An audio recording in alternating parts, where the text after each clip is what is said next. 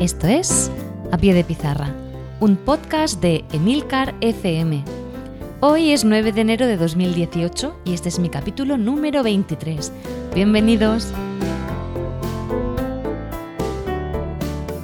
Muy buenas, esto es A Pie de Pizarra, un podcast sobre educación mediante el que comparto mis experiencias e inquietudes sobre esta dedicación y vocación que es la enseñanza. Mi nombre es Raquel Méndez este año soy tutora de quinto de primaria y soy la presentadora de este programa donde vais a escuchar mi voz contando mi día a día como maestra de la escuela pública. ¡Empezamos!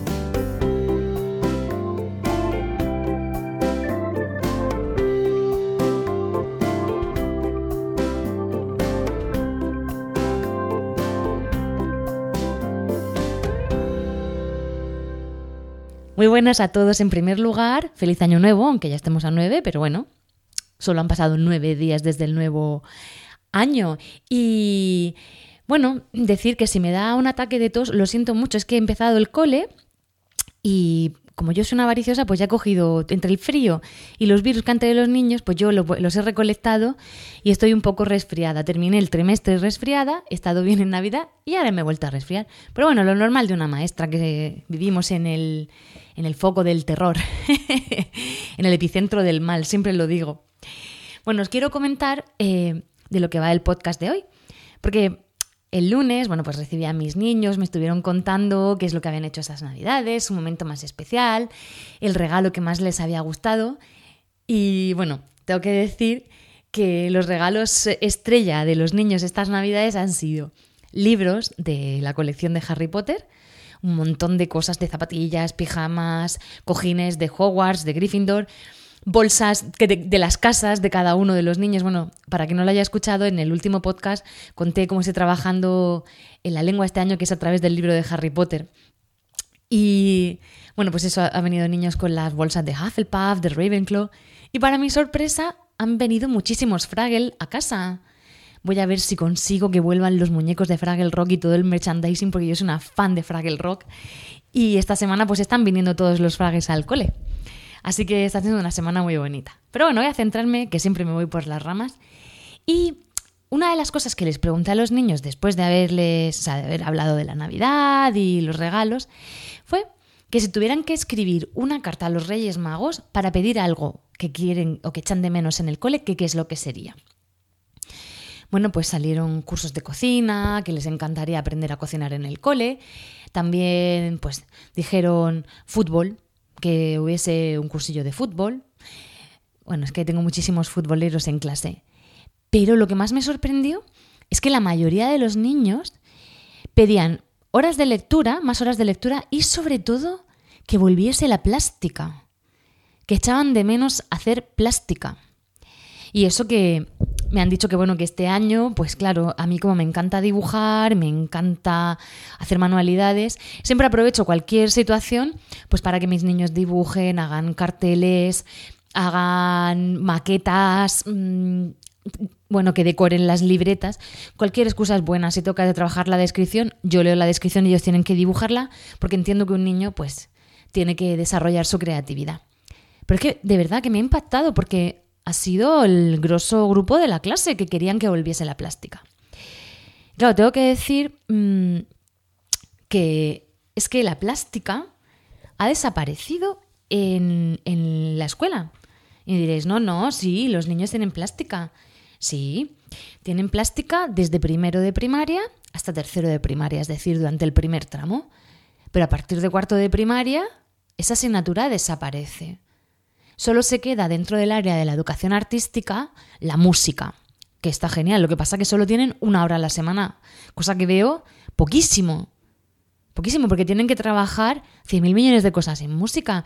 El ritmo, la danza, el, trabajar los diferentes autores, los diferentes estilos de música, como escribir en un pentagrama, conocer las notas, el tiempo, la duración, yo qué sé, muchísimas cosas. Luego, claro, la flauta y una hora, eso no es nada. Y si se pone malo el maestro, pues tú dime a mí. O la maestra, o sea, te quedas sin, sin música durante dos semanas. Pero es que me da pena que el área de artística se haya quedado tan coja.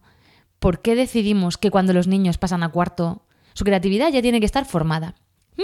Claro, oye, que has tenido tres cursos, primero, segundo, tercero, y ahí te apañas y aprendes todo lo que tienes que saber hasta el instituto, que ya no sé, como hace mil millones de años, allá por el Pleistoceno que termine el instituto, pues no sé si se da, bueno, sí, sí, sí se da dibujo técnico, pero artística en sí, no. Entonces, ¿qué estamos haciendo? ¿Qué es lo que pretendemos? Porque, bueno, me, me, he puesto a leer otra vez los estándares de plástica para la educación primaria y, me dan ganas de llorar. Son los tres años lo mismo, nada más que un poquito más, bueno, un poquito más elaborado y explicado, pero os voy a leer así alguno. Elabora imágenes fijas teniendo como base los conocimientos adquiridos. ¿Vale? Que se supone que eh, ya tienen que tener adquirido porque este es el mismo estándar primero, segundo y tercero. ¿Qué conocimientos adquiridos tiene un niño de primero? De así de la, del mundo exterior, que por, ciencia infusa ya tiene conocimientos adquiridos. Mm, ah, bueno, será representar imágenes de lo que ve. No sé. También tienen que analizar, analizar, ¿eh?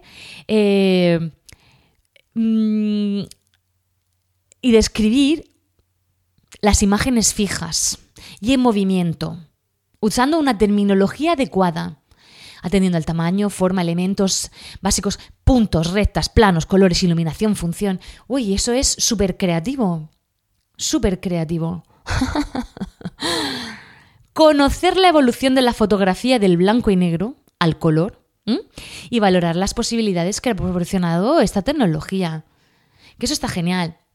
Pero luego también, esto me encanta porque, claro, ¿quién no tiene en su clase 25 cámaras de fotos y una sala de revelado?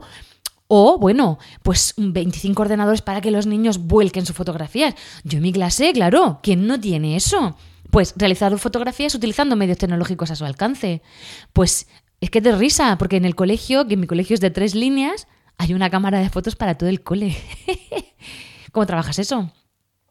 En fin, que eh, os, propongo que leáis los estándares de educación artística, todo lo que tiene relacionado con la plástica, en primaria. Y luego ya, pues si queréis, me ponéis en el post comentarios a ver si vosotros pensáis, a lo mejor yo estoy equivocada, que eso desarrolla la creatividad y el gusto artístico en un alumno. Yo creo que no, no sé. Esa es mi opinión. Que, por favor, si estoy equivocada, corregidme y dadme argumentos y explicarme cómo lo puedo hacer para que yo cambie mi, opinión al respecto. Pero bueno, a lo que voy. ¿Qué, ¿Para qué sirve la plástica en el cole? Pues principalmente, principalmente favorece la creatividad de las personas, que es, bueno, una de las capacidades más útiles para el ser humano. Gracias a la creatividad ha habido avances en la, en la sociedad. Si, estamos, si nadie es creativo, nadie inventa cosas nuevas, ni crea la necesidad de mejorar lo que hay, ni intenta entender el mundo que le rodea e intenta solucionar los problemas que nos, que nos rodean al día a día, que nos acontecen. Entonces, pero es que no solo favorece al arte la creatividad, mm, sino que es necesario para desarrollar el pensamiento creativo, lo que acabo de decir. Un pensamiento lógico, que se plantee cosas a través de los conocimientos que nosotros tenemos, cómo podemos cambiar lo ya, lo ya creado, lo que ya existe, lo que tenemos en nuestra vida cotidiana. Y luego también desarrollamos un pensamiento divergente. Una persona creativa va a encontrar diferentes formas de resolver un problema porque va a tener las estrategias. Todo esto a través de la educación artística. La creatividad y la imaginación, bajo mi punto de vista, son dos capacidades que van de la mano. Mm, ¿En qué ayuda esto al desarrollo de un niño? Pues desde el primer momento en que el niño empieza a socializar, la imaginación y la creatividad va a, afianzar y a establecer un juego mucho más elaborado. El juego, eh, la creatividad la imaginación va a hacer que las interacciones sociales también sean más ricas. El juego va a ser más elaborado, va a ser más interesante y se van a ir ampliando pues em, diferentes situaciones a ese juego. Tenemos que potenciar esa imaginación en los niños. Primero dándoles estrategias y luego dándoles espacio para desarrollar. Porque yo lo tengo clarísimo, en la plástica tú le puedes dar una idea, pero no puedes dirigir según tu criterio estético, la creatividad y el proceso creativo de tus alumnos. Les puedes dar algunas indicaciones, pero tienes que dejarles a ellos que expresen, bajo su vivencia, pues esa obra de arte. ¿De acuerdo? Y también todo, lo que es eh, la creatividad, pues nos va a hacer buscar un mayor número de soluciones a problemas. Y también nos va a ayudar a desarrollar un sentido estético propio. Es decir, ¿por qué todos tenemos que seguir el mismo patrón? ¿Por qué lo que, lo que es establecido es lo bueno? No, vamos a abrir las, posibilidades, vamos a abrir ese abanico, estético. Porque yo siempre lo digo a los alumnos, la belleza está eh, en la persona en la que mira el objeto o, lo que tenemos alrededor. A través del arte, eh, es que el arte es mágico, porque los niños es que se liberan, dan rienda suelta a la imaginación, a, la, a su forma de crear, a la capacidad de plasmar el mundo a través de sus vivencias y de sus intereses. Porque tú les puedes plantear, decir, vamos a dibujar una habitación. Y dibuja en esa habitación lo que, lo, que tú quieras, lo que es más importante para ti. Si tienes 25 alumnos, te van a salir 25 habitaciones. Y dentro de esa habitación, ellos te van a poner cómo son ellos, qué les gustaría tener en su habitación. O, o pueden incluso dibujarte la habitación horrorosa, lo que no les gustaría tener en esa habitación.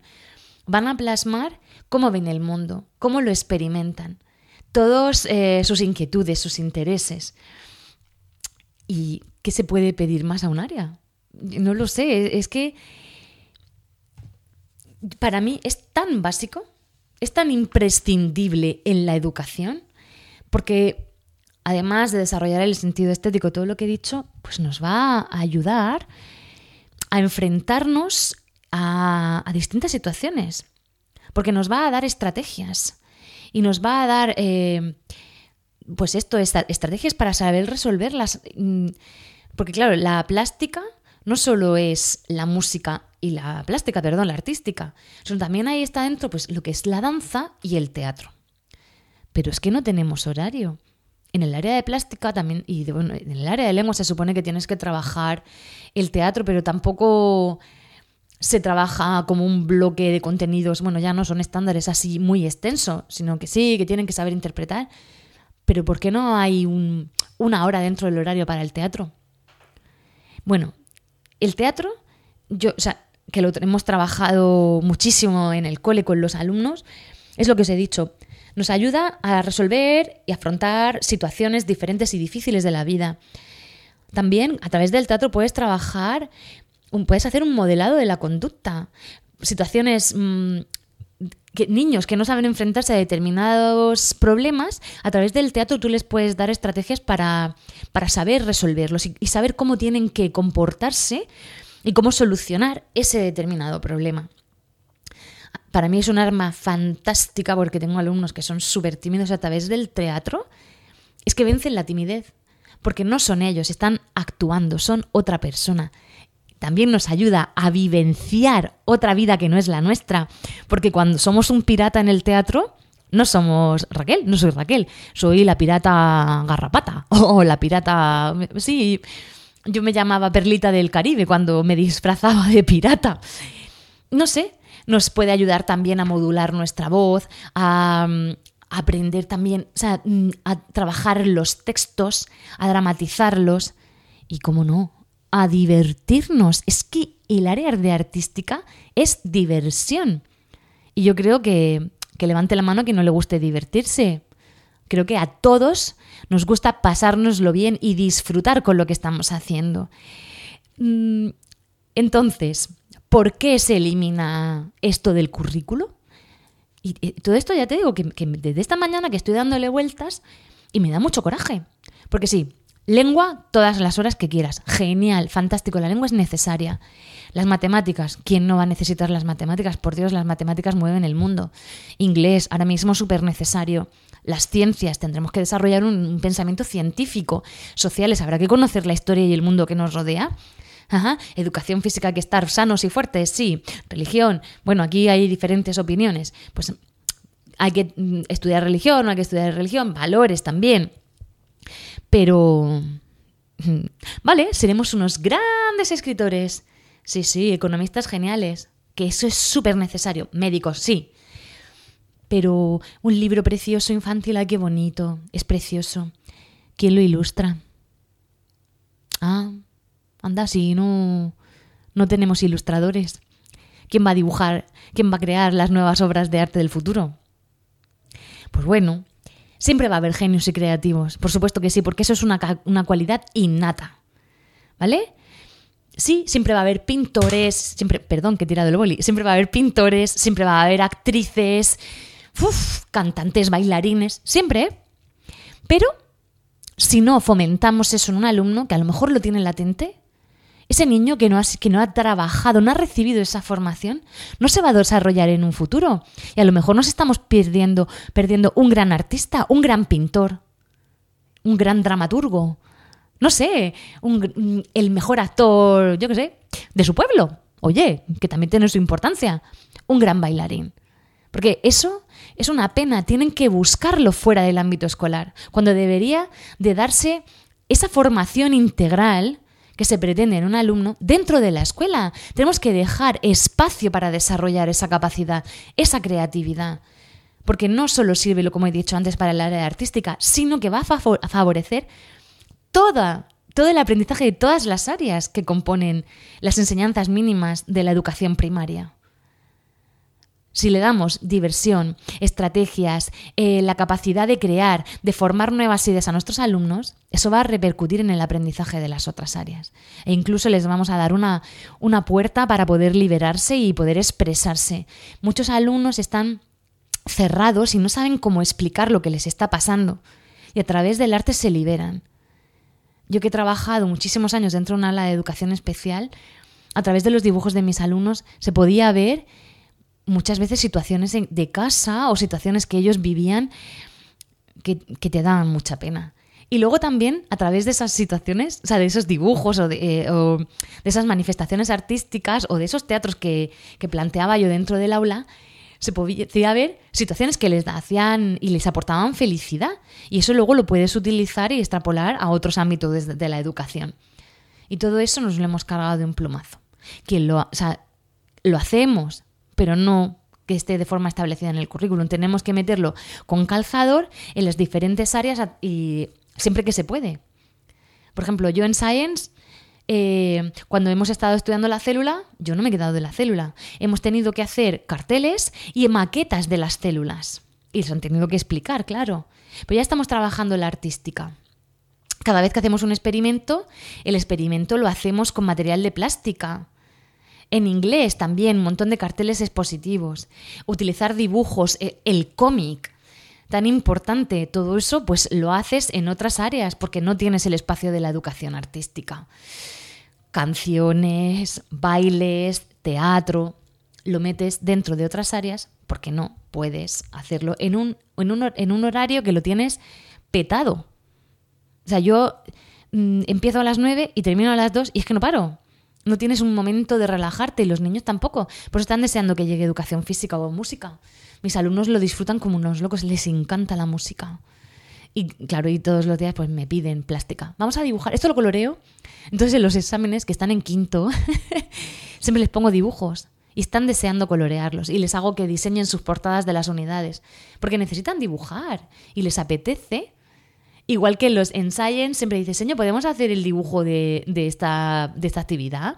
Si estamos trabajando los vertebrados, ¿podemos dibujar vertebrados? Te lo piden, lo necesitan. No sé, es que a través del arte nosotros conocemos otras culturas y conocemos cómo ha sido la historia de esas, de esas civilizaciones. Nos enriquecemos, obtenemos mm, un gran aporte cognitivo, y también desarrollamos habilidades y destrezas en los niños. ¿Vale? Entonces, mm, es que todavía me pregunto dónde está el fallo, ¿no? Mm, está genial que en el primer tramo se haya quedado todavía la educación artística y la plástica. Pero en el segundo tramo, por Dios, vamos a, aplicar lo que se supone que hemos aprendido durante el primer tramo y vamos a ampliar esos conocimientos. Pero no, Furi, no hay. No, más horas de inglés, o más horas de mates, o más horas de lengua. Claro, ¿qué se pretende? Ah, sí, espera. Ciudadanos excelentes, pero cero creatividad, cero pensamiento creativo. Algo está fallando. Sí, claro, si esta reforma educativa se ha hecho para fomentar pues, la excelencia en los alumnos, mayor aprendizaje, claro, eh, sí, estás haciendo alumnos excelentes. Pero ¿por qué los, eh, los resultados de las encuestas educativas no nos ponen como el país pionero en educación? Uy, vamos a plantearnos qué es lo que estamos haciendo mal. Muchas cosas. Y yo, yo mi opinión es que las reformas en la educación las hagan los que saben de educación. Porras, cógete maestros. Maestros. Y cógete personas que están trabajando en la secundaria y profesores que están en la universidad. Gente que está ahí día a día trabajando con la materia prima que son los niños. Pregunta cómo es nuestro trabajo, cuáles son las carencias que vemos, qué vemos que se puede mejorar. Y entonces haz la ley educativa. Pero no desde tu despacho sin tener ni idea de lo que pasa en un aula, pues te pones a, escribir. En fin, yo sé que el arte o cómo ser un artista no es una cosa que se pueda enseñar. Pero que tampoco es el propósito de la educación artística formar artistas. Lo que se intenta es que el niño desarrolle una sensibilidad que perdure en él toda la vida y que sea capaz de admirar el arte en sí, o sea, en sí mismo y en los demás. ¿De acuerdo? Mm, que el arte pase a las de generación en generación. Hay que ponerlo en disposición de los niños. No sé. Eso es lo que pienso. ¿Qué queremos formar con el arte? Seres humanos sensibles, empáticos y creativos, que son los aspectos claves para la interacción social y también hay que desarrollar y potenciar el interés y el reconocimiento del otro, que últimamente eso se está olvidando. Nos centramos mucho en yo, yo, yo, yo, yo, yo lo hago mejor que tú y son aspectos que hay que trabajar. Vamos a, a, ver lo bien que lo hacen los demás, vamos a apreciar la belleza en la creación del otro y a intentar desarrollar la nuestra. Quiero decir otra cosa, que esta mañana ha venido la inspectora a mi colegio, se ha metido en las clases y, y nos ha dicho que qué era el, que cuál es, bueno, para el equipo de bilingüe, que qué era lo que queríamos nosotros mejorar y cuáles eran los aspectos positivos y negativos del bilingüe. La verdad que le hemos dado palos, la pobrecilla se ha quedado frita con todo lo que le hemos dicho que falla. Y pues eso ha dicho que tenemos que intentar cambiar la metodología en todo el colegio y aplicar la metodología del idioma que es más creativa en todas las aulas. Porque ella ha visto a la gente trabajando en el área de inglés, en el área de inglés se ha dicho que, lo que ha visto que había muchísima, muchísima creatividad y muchísima diversión e imaginación en las clases y en la metodología que ha salido flipada. y yo me he reído por dentro. Sí, también ha dicho que teníamos que, que decorar el centro con, más carteles y que hacer un reading corner y decorarlo todo. Y yo pienso, claro que es que yo estaba pensando lo que me habían dicho mis alumnos y he pensado, jolín, yo solo podría hacer. Uy, pero no tengo plástica. En fin, estos han sido mis pensamientos, sido mis pensamientos de hoy. Siento eh, ponerme así un poco crítica, pero es que me ha, no sé, hoy me ha dado por ahí. Eh, por favor, lo que os he dicho antes, mm, si me he equivocado en lo que os he dicho, dejadme comentarios y a vosotros, bueno, os veo en breve, que si no, ya sabéis, os quedaréis sin recreo. Hasta luego.